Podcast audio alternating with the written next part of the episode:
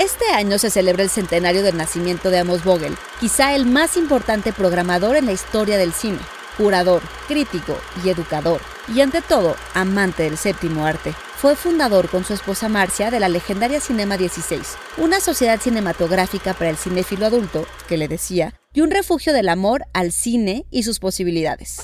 Psy Institute.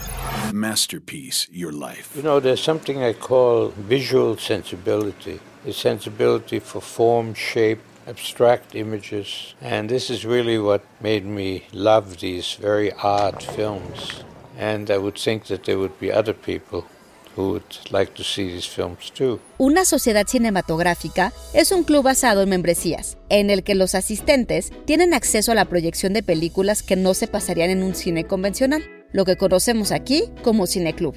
Con sede en la ciudad de Nueva York, Cinema 16 tomó su nombre de la película de 16 milímetros, formato común para la realización de películas experimentales, documentales y películas educativas al término de la Segunda Guerra Mundial. Tras el cierre de Cinema 16 en 1963, Amos empezó a programar el Festival de Cine de Nueva York y en 1974 publicó El cine como arte subversivo, libro que desafía el entendimiento popular del cine de la época y en el que incluye ensayos de más de 600 películas olvidadas o censuradas, pero que habrían de trascender las fronteras estéticas, ideológicas y hasta sexuales del medio. Como bien apuntan Mara Fortes Acosta y Lorena Gómez Mostajo en la edición publicada aquí por Ambulante, el libro es el minucioso recuento de una vida entera de ver y programar cine. Amos Vogel nació en Viena el 18 de abril de 1921 y murió en 2012, a los 91 años cumplidos, muchos de ellos apartados del mundo real, en el estado del que yace entre el sueño y la vigilia.